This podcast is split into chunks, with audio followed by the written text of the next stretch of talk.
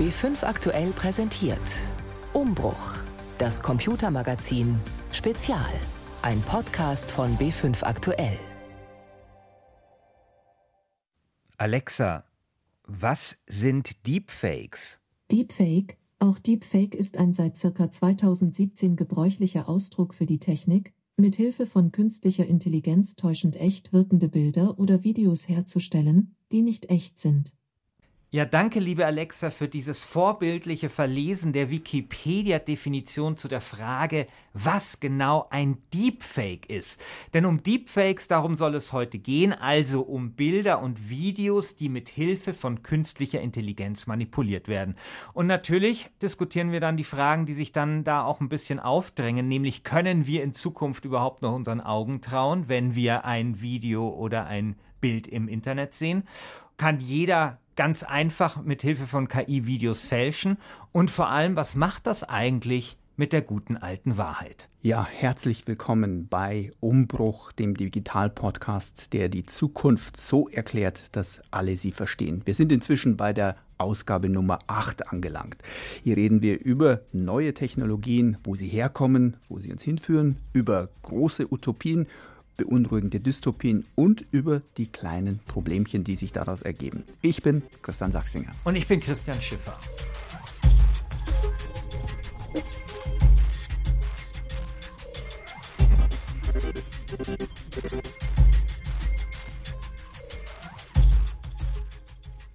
Lieber Christian, wir fangen heute die Sendung mal anders an als sonst. Ich habe dir nämlich ein Foto mitgebracht okay. und ich möchte, dass du mir und allen, die uns zuhören, ein bisschen erklärst, was du darauf siehst.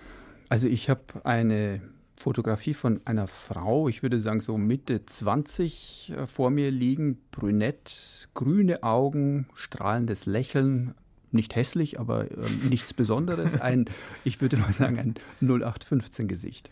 Ja, also auf jeden Fall so ein typisches Passfoto, glaube ich, kann man fast sagen. Bestimmt ja. so eins, was beim biometrischen Test durchfallen würde. Würde ja. wahrscheinlich akzeptiert werden. Genau, ja. schön symmetrisch.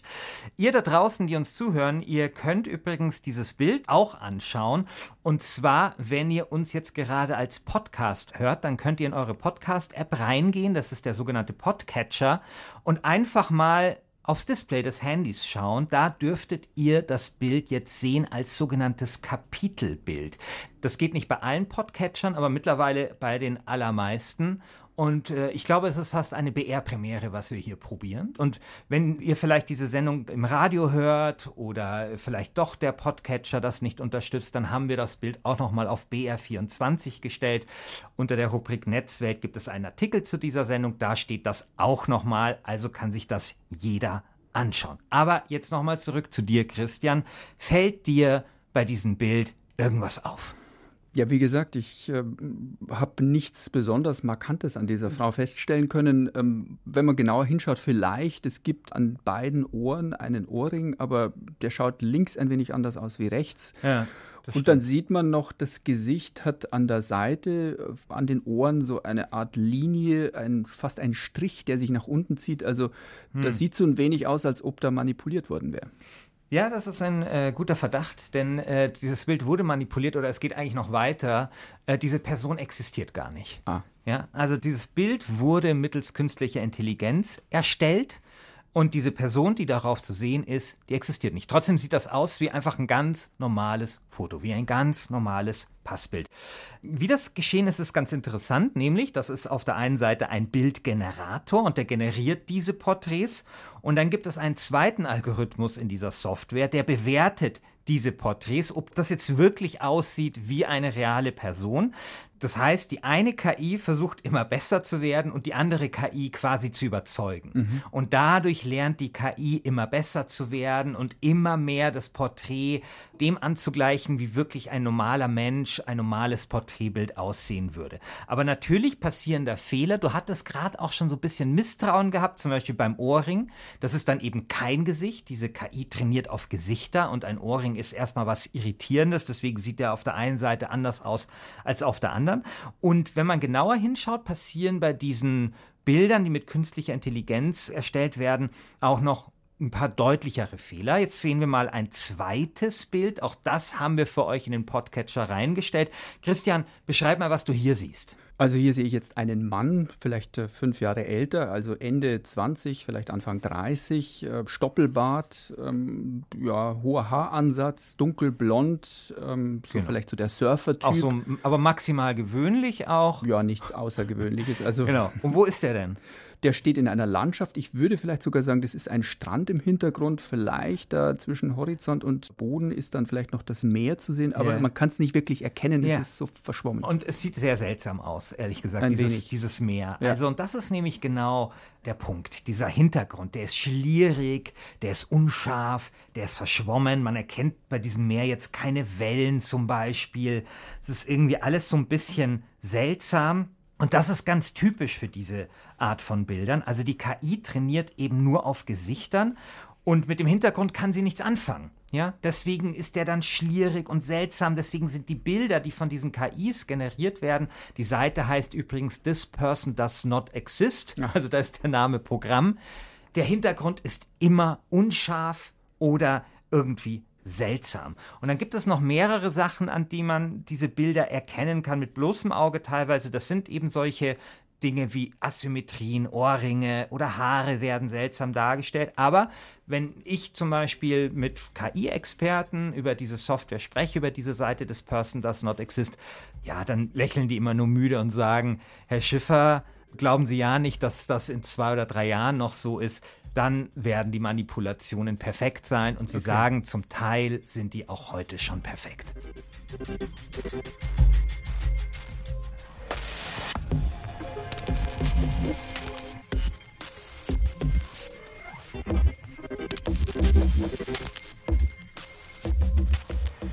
Ja, wir hier bei Umbruch schauen natürlich auch immer gerne einmal zurück und dann fällt natürlich auch bei diesem Thema auf, dass Bilder manipuliert werden ähm, schon seit jeher oder nicht seit jeher, aber so mit, zumindest so lange es Bilder eben gibt.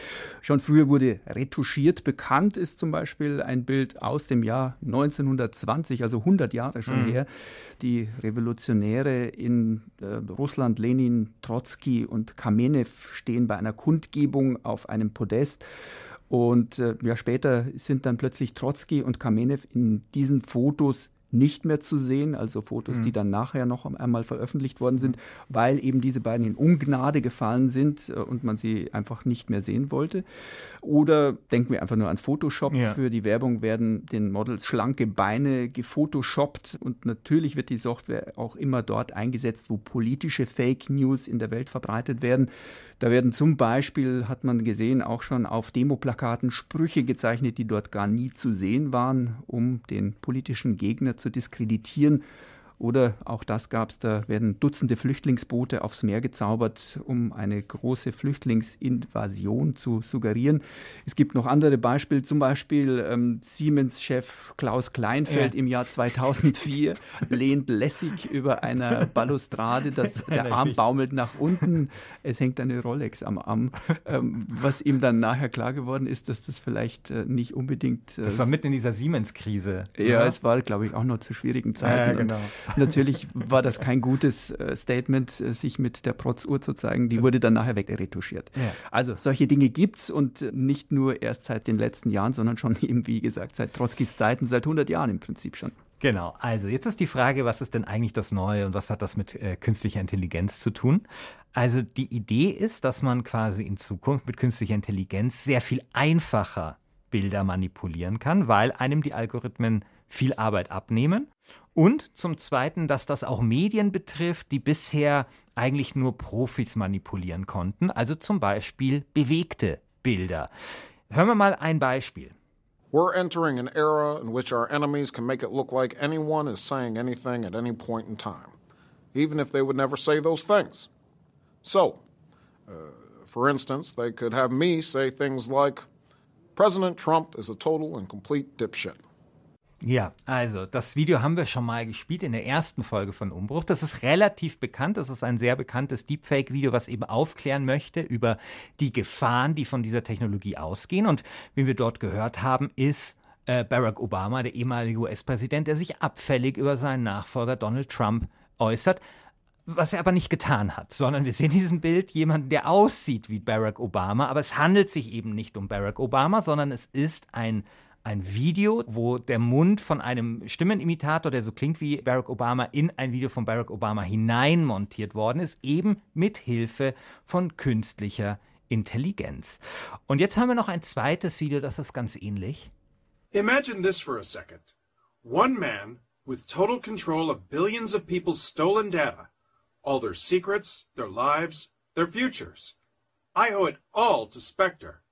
Spectre showed me that whoever controls the data controls the future.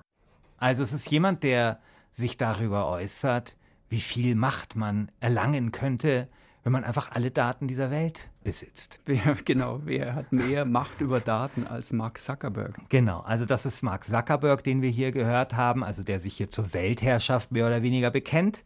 Aber äh, auch das ist ein Fake gewesen. Also man hat dort ein bekanntes Video von Mark Zuckerberg, auch dort, glaube ich, hat man mit einem Stimmenimitator gearbeitet, genommen und ihm dann eben Dinge in den Mund gelegt, die er vermutlich niemals sagen würde. Schade eigentlich. da ist vielleicht der Fake besser als die Realität. Mich hat allerdings interessiert, wie einfach ist das denn wirklich, so einen Deepfake zu produzieren? Weil das ist ja eigentlich die große Angst, die man hat. Also, dass das plötzlich jeder Mann tun kann. Und einer, der diese Frage beantworten kann, ist Miro Weber. Miro Weber arbeitet bei uns hier beim Bayerischen Rundfunk in der Abteilung Digitale Entwicklung und Social Media. Und er hat sich selbst per Deepfake in eine, ja, würde ich jetzt mal sagen, sehr pikante, sehr unangenehme Situation teleportiert. Und er hat dann dazu, zu diesem Versuch, ein kleines Making-of-Video gemacht. Das alles ist natürlich nur ein Experiment. Also dieser Deepfake, auf dem dieses Making-of-Video beruht, wurde nie veröffentlicht, wirklich. Aber hören wir mal rein in sein Making-of-Video, um was es da eigentlich ging. Eine Nazi-Demo am 14. April 2018 in Dortmund. Dort der Fahnenschwenker, das bin ich. Mit etwas kürzeren Haaren. Aber Tatsache ist, ich bin auf dieser Demo nie mitgelaufen. Das Video ist natürlich ein Fake, aber kein normaler Fake, es ist ein Deepfake.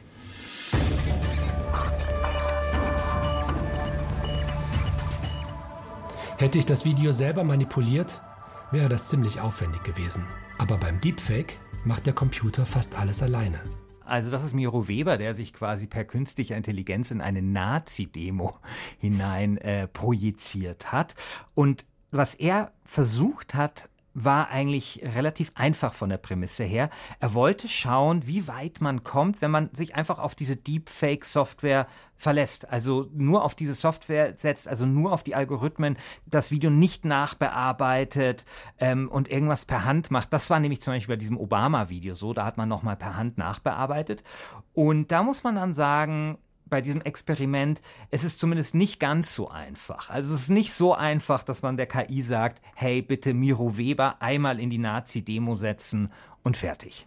Also die größten Probleme war, wenn man die KI tatsächlich äh, ganz alleine laufen lässt, dass dann doch noch einige Fehler dabei entstehen. Das heißt, manchmal ist was vor dem Gesicht, dann wird die Gesichtserkennung, dann ist die halt recht unpräzise. Und das alles so, so halbwegs sauber hinzukriegen, ohne dass das Bild so oft springt, ohne dass die Lichtsituation nicht zu sehr unterschiedlich zum Ausgangsmaterial ist. Ähm, also dass es halbwegs als glaubwürdig gemeint herüberkommt. So, und nicht nur als billiger Effekt. Und musstest du dann viel nacharbeiten?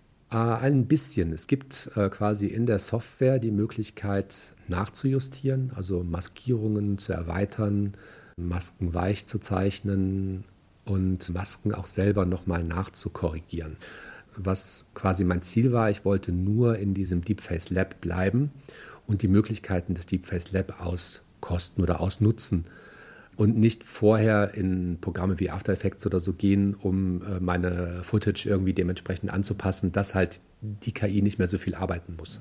Sondern ich wollte nur rein mit dem Deepface Lab arbeiten und da muss man dann doch ausprobieren, mit welchem Algorithmus man jetzt arbeitet. Man hat verschiedene zur Auswahl. Und das ist ein ziemlich viel Try and Error, um den Algorithmus rauszufinden, der jetzt gerade für die Situation am besten passt, für die Gesichtsform am besten passt, für die Art und Weise, ob das jetzt eine sehr stark bewegte Kamera ist oder nicht und das Bild oft in der Größe skaliert wird. Ähm, da muss man relativ viel ausprobieren und dann die Software dann auch mal rechnen lassen, um festzustellen, ob das jetzt ob das Ergebnis auch gut ist oder halt nicht. Aber man muss halt schon einige Zeit mitbringen. Also hört sich für mich nicht wirklich trivial an und ich müsste auch sagen, äh, so etwas würde ich mir selbst nicht zutrauen, einen Deepfake so einfach locker mal mhm. aus dem Ärmel zu schütteln. Da braucht man einen potenten Rechner wahrscheinlich mhm. und auch ziemlich viel Vorwissen, oder? Ja, also dieses Gefühl hatte ich auch. Also, dass das zumindest nicht schadet. Und ganz ehrlich, also ich wüsste jetzt auch nicht, wie man Deepfake einfach so macht. Ich habe mich aber mhm. auch nur ganz kurz mal mit dieser Software beschäftigt. Und bei äh, Miro Weber ist das schon so, dass er Vorwissen hat. Also er ist Kameramann von der Ausbildung, er ist Producer mhm. und er hat aber für sein Experiment versucht, so zu tun, als gäbe es dieses Vorwissen eben nicht. Also ich habe versucht, vorher ein bisschen dumm zu werden. Deshalb wollte ich mich komplett nur darauf verlassen, was ich dort in der Anleitung lese. Und die Anleitung ist halt dabei, die kann man sich einfach durchlesen und dort ist es Schritt für Schritt erklärt. Und das habe ich eigentlich genau gemacht.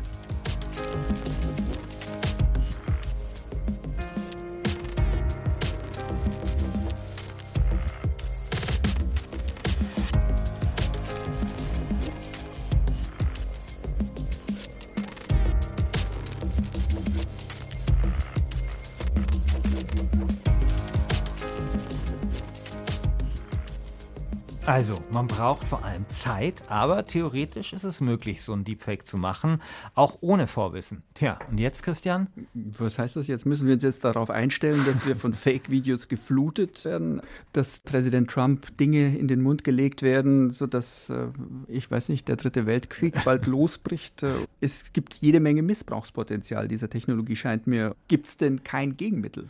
Naja, also sagen wir mal so, zumindest teilen viele Menschen deine Sorgen. Mhm. Ja, also es ist schon ein Thema und es ist ein Thema, das weltweit Forschungseinrichtungen beschäftigt, aber auch äh, große Internetunternehmen, also wie Facebook und Google, alle überlegen, was man dagegen tun kann und wie man zum Beispiel solche Deepfakes mit technischen Mitteln erkennt. Ja, wir haben es ja vorher mit dem Auge probiert und haben schon gesehen, schwierig, ja, mhm. aber technische Mittel gibt es. Und äh, interessanterweise ist da eine Forschungseinrichtung führend, nämlich die TU München, die ich besucht habe. Die hat eine Software gemacht, die heißt Face Forensics. Und äh, an der Informatikfakultät dort forscht Professor Matthias Niesner und sein Team zu Deepfakes und wie man sie erkennt. Und Professor Niesner, der hat gute Nachrichten für uns. Aktuell ähm, stellt sich heraus, ähm, Detektieren ist für eine KI um einiges einfacher wie Erstellen. Ähm, ich muss ja nur einen Pixel finden, das irgendwie falsch war. Auf der anderen Seite, wenn ich es erstellen will, muss ich jedes Pixel perfekt in einer Sequenz von sehr, sehr vielen Frames korrekt erstellen können. Was für uns sehr wichtig ist, ähm, wir wollen sozusagen versuchen, ähm, wie wir für den Laien jetzt nicht nur Videomanipulation zugänglich machen, sondern auch eben die Detektion der Manipulation zugänglich machen. Der Schritt in dem Face Forensics Projekt, den wir momentan angehen, geht momentan dahin, dass wir zunächst eine Plattform schaffen wollen für Fact-Checker und für Journalisten und zwar haben die ein bisschen mehr Hintergrundwissen noch in dem Fall. Das heißt, die werden nur spezielle Videos äh, verwenden. Da haben wir eine sehr hohe Genauigkeit. Und da geben wir dann auch nicht nur, ist das jetzt gefälscht oder ist das nicht gefälscht, sondern wir wollen als Antwort auch geben, ja, welche Pixel sind zum Beispiel gefälscht oder wie viele Frames sind gefälscht und welche Methoden denken wir oder denkt die KI wurde verwendet, um zu fälschen. Ähm, und wir wollen eben nicht nur Ja oder Nein als Antwort liefern, weil es könnte ja sein, dass wir mal falsch liegen Deswegen wollen wir eben auch eine Begründung dazu liefern und das ist sozusagen der Weg, den wir mit der Technologie jetzt hier gehen. Also finde ich schon recht ermutigend. Die TU hat einen Algorithmus erschaffen, der Videos erkennt, die wiederum durch einen Algorithmus manipuliert worden sind. Genauso ist das. Und das Problem ist, dass diese Algorithmen, es handelt sich ja hier um äh, künstliche Intelligenz und künstliche Intelligenzen, also gerade diese Machine Learning Algorithmen müssen ja trainiert werden. Jetzt ist das Problem, es gibt gar nicht so viele Deepfakes, um wiederum diese Algorithmen zu trainieren. Ah. Und was hat die TU München gemacht? Sie haben einen Algorithmus kreiert, der gefälschte Videos kreiert, damit wiederum die Software an diesen Videos trainieren kann, gefälschte Videos zu erkennen. Das klingt jetzt irgendwie alles so ein bisschen Kafkaesk. Das macht aber Sinn, ja? Also man schafft die Videos, um dann eben daran trainieren zu können und dann kann man eben in freier Wildbahn dann eben auch besser mhm. solche Videos detektieren und erkennen. Dieses Training und dieses Trainieren, das müssen Sie sich ähnlich vorstellen wie in einem Menschen. Ja, dem zeigen wir sozusagen sehr viele echte und sehr viele gefälschte Videos und daraus lernt die KI äh, Muster, ähm, die sozusagen echte von gefälschten Videos unterscheiden können. Und wir haben sehr, sehr viele Daten dabei erstellt. Wir haben im konkreten mehrere Millionen von gefälschten Frames erstellt von nicht nur einer Methode zum Fälschen, sondern ganz vielen verschiedenen Methoden. Ähm, und daraus kann eben diese KI lernen, was eben ein echtes Video und was ein gefälschtes Video ausmacht. Ja, und dieses äh, Verfahren, also dieses Face Forensics, das eignet sich vor allem dafür, Deepfakes zu erkennen, die in niedriger Auflösung vorliegen, also in schlechter Qualität. Das ist ja genau der Fall, wenn zum Beispiel so ein Video in ein soziales Netzwerk ähm, hineingeladen wird, dann wird das ja immer so ein bisschen kleiner gemacht und so weiter. Und da hatten halt bisher die klassischen Algorithmen große Probleme, sie zu erkennen. Da lag die Quote an Erkennung irgendwo bei ein bisschen über 50 Prozent, also fast bei, bei Zufall. Zufall. Und äh, dieses Verfahren der TU München kann in dem Bereich, also wenn man das jetzt mit schlecht aufgelösten Videos, mit Videos in schlechter Qualität zu tun hat, immerhin eine Quote von 78 Prozent erreichen. Und die Quote wird wahrscheinlich in Zukunft auch noch besser werden. Okay. Also im Prinzip dann alles in Ordnung. Äh, wir müssen uns keine Sorgen mehr machen, dass Deepfake unser Bild von der Realität zerstört. Naja, also zumindest nicht so, wie man denkt. Also in der Regel ist es ja wirklich so, dass man die Gefahr sieht, okay, da kommen jetzt gefälschte Videos und tun dann damit irgendwelche Gerüchte oder Fake News in die Welt setzen. Also das ist wirklich dieses Beispiel eben, was wir gehört haben in dem Obama-Video. Ne? Da wird mhm. jemand was Falsches in den Mund gelegt oder es wird eine Situation künstlich erschaffen, die so nie stattgefunden hat. Das ist dieses Beispiel mit Donald Trump tut den Dritten Weltkrieg auslösen oder whatever. Die Sache ist die, dass Deepfakes vielleicht schon eine Rolle spielen könnten, aber eben nicht auf diese Art, sondern auf eine andere Art, mit der man vielleicht nicht rechnet, nämlich eher so indirekt. Nämlich allein die Tatsache, dass es möglich ist, bewegte Videos zu fälschen, hat schon Folgen und macht etwas mit uns. Und ein Beispiel gab es genau fast vor einem Jahr in dem zentralafrikanischen Staat Gabun. Il une période difficile, comme cela arrive parfois dans la vie. Aujourd'hui, comme vous pouvez le constater, je vais mieux et me prépare à vous retrouver très vite. Den, den wir da gehört haben, das ist Gabuns Präsident Ali Bongo, der hat eine Neujahrsansprache gehalten, so richtig wie man sich eine Neujahrsansprache vorstellt, schön staatstragend, Wappen im Hintergrund, salbungsvolle Worte an die Bevölkerung. Das Ding war, dass dieser Ali Bongo, der hat ein paar Schlaganfälle gehabt vorher und der war lang nicht mehr gesehen in der Öffentlichkeit. Und plötzlich kam dieses Video. Und in diesem Video, da schaut er sehr starr in die Kamera und er blinzelt selten. Und das sieht wirklich ein bisschen schräg aus. Und die Tatsache, dass er da ein bisschen merkwürdig in die Kamera schaut, liegt wahrscheinlich einfach daran, an seinen gesundheitlichen Problemen. Und jetzt war es aber so, dass plötzlich Leute gesagt haben, dieses Video ist fake. Das ist wahrscheinlich ein Deepfake. Schaut mal, wie komisch der schaut. Und das hat in Gabun dann zu einem Militärputsch geführt, der nicht erfolgreich war. Aber daran sehen wir, das Problem war nicht ein Deepfake. Sondern die so, Leute waren verunsichert. Dann die Leute waren verunsichert. Aber wir sehen sozusagen, die großen Fälle, wo das wirklich jetzt politische Folgen gehabt hat, waren gar nicht Deepfakes, sondern waren vielleicht oder sehr wahrscheinlich reale Videos, wo man einfach gesagt hat, das ist wahrscheinlich ein Deepfake. Und das ist, glaube ich, eines der großen Probleme, die wir haben. Deswegen ist es auch wichtig, sagen wir mal, ähm, da auch klar zu machen, dass man Deepfakes eben mittlerweile mit technischen Methoden sehr gut erkennen kann. Und eine zweite Gefahr, die ich sehe, die hat, hm, sagen wir mal, mit einer bestimmten Form von Deepfakes zu tun, wo es eigentlich auch fast egal ist, ob die real sind oder nicht. Und das wäre meine Frage, was glaubst du denn, für welche Form von Videos wird denn diese Deepfake-Technologie bislang vor allem eingesetzt? Also ich würde spontan sagen, um andere Leute zum Beispiel in Social Media, in sozialen Medien zu diskreditieren. Ja, also es ist damit verwandt, aber ähm, der Herr Professor Niesner und viele andere Experten schätzen, dass 95 bis 99 Prozent von Deepfake-Videos einfach pornografischer Natur sind. Wieso das?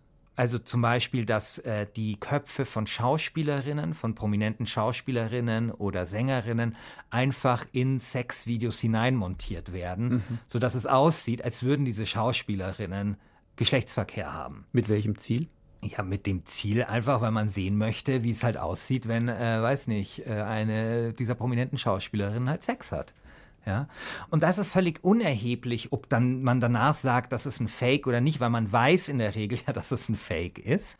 Und das ist einfach eine Gefahr, die kann dadurch nicht gebannt werden. Dadurch, dass man dann diese Videos detektiert und sagt, ähm, das ist ein Fake gewesen. Also man kann sich vorstellen, dass das natürlich dann auch viel zu Mobbing eingesetzt wird. Also wenn dann an Schulen zum Beispiel irgendwelche Videos kursieren, in denen äh, Mitschülerinnen oder Mitschüler in irgendwelche äh, schlüpfrige Videos äh, oder explizite Videos halt hineinmontiert wurden. Hm. Und das ist, glaube ich, eine Gefahr, da kann man nichts dran machen, da kann auch keine Software etwas ändern.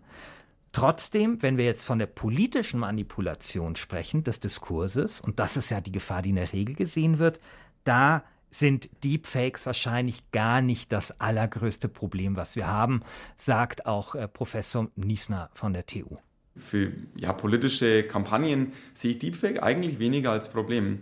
Ähm, vor allem ist das Problem einfach für Deepfakes, muss ich sehr viel Aufwand reinstecken, um gute Ergebnisse zu bekommen.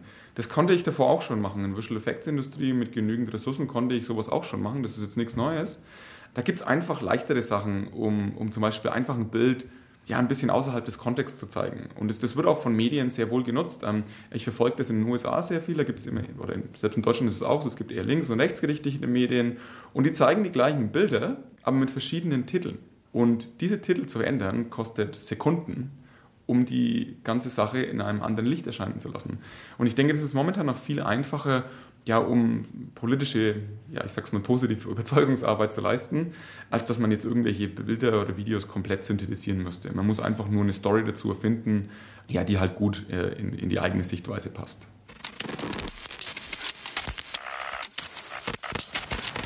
Um Fakes zu erstellen, braucht man eben vielleicht gar keine ausgekühlte künstliche Intelligenz, die das für einen übernimmt. Es gibt da viel einfachere Mittel. Also Herr Professor Niesner hat jetzt gesagt, klar, es kommt auf Kontext an. Man kann schon allein, weil wir natürlich immer gerne das glauben, was wir glauben wollen, einfach da viel machen. Aber es gibt auch tatsächlich ganz einfache technische Mittel, um einen Fake zu erstellen. Und einen hören wir mal jetzt.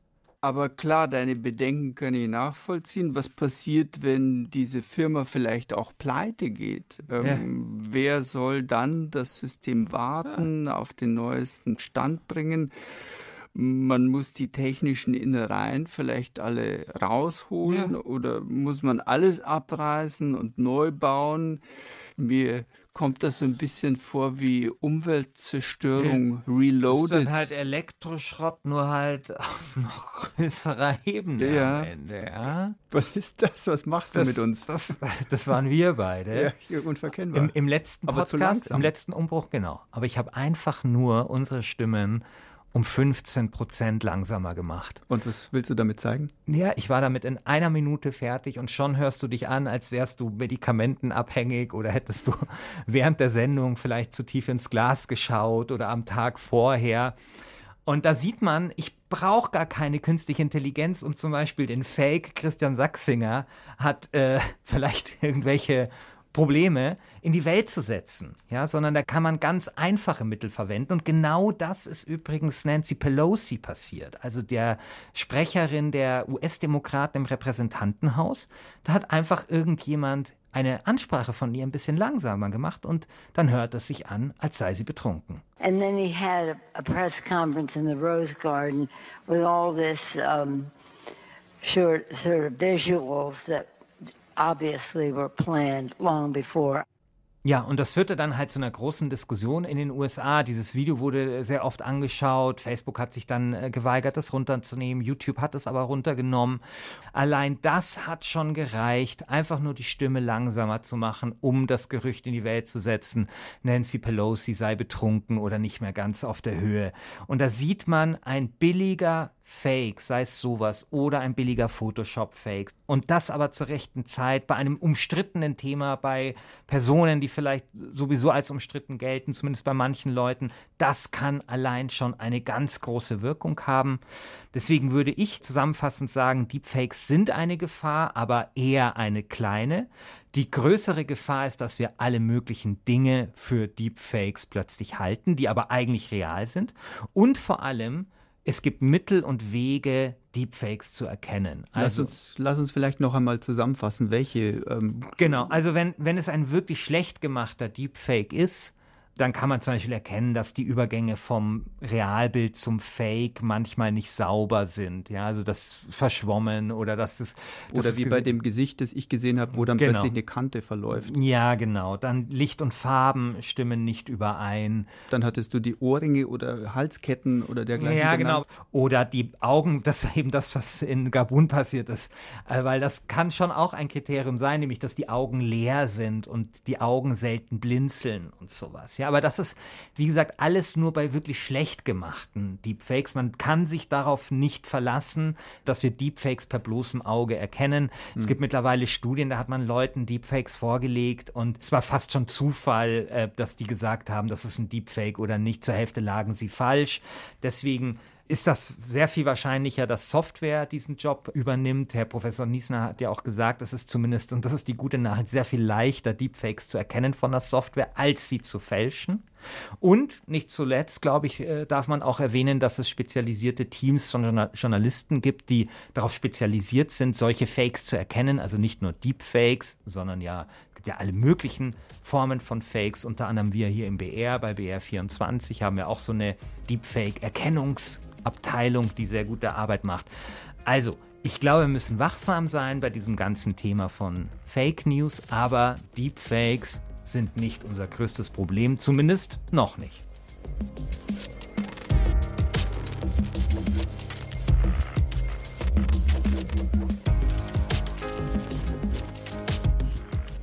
Ja, so auf dieser halboptimistischen Note endet die achte Ausgabe von Umbruch. Wir hoffen, es hat euch gefallen und falls ja, dann folgt uns und empfehlt uns weiter.